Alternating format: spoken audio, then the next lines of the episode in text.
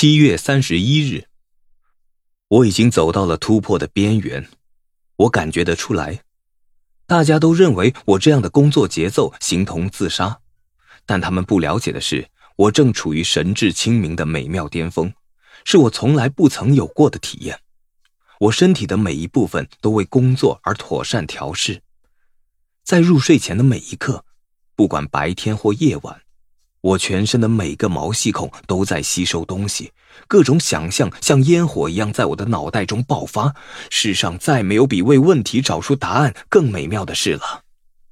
很难想象，这股沸腾的能量足以填满一切事物的活力，会因为任何事情的发生而遭到剥夺。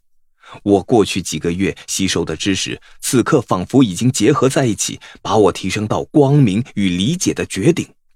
这是美。爱与真的合一，是何等的欢愉！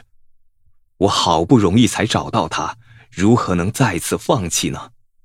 生命与工作是一个人所能拥有的最美妙事物。我爱上自己正在做的事，因为问题的答案已存在我心中，很快的，非常快，就会在我的意识中绽放出来。我要解开这个问题，我祈求上帝让答案符合我的期待。但如果事与愿违，我也愿意接受任何答案。我对找到的结果心怀感激。费伊的新男友是星辰舞厅的舞蹈老师，我其实不能怪他，因为我没有太多时间可以陪他。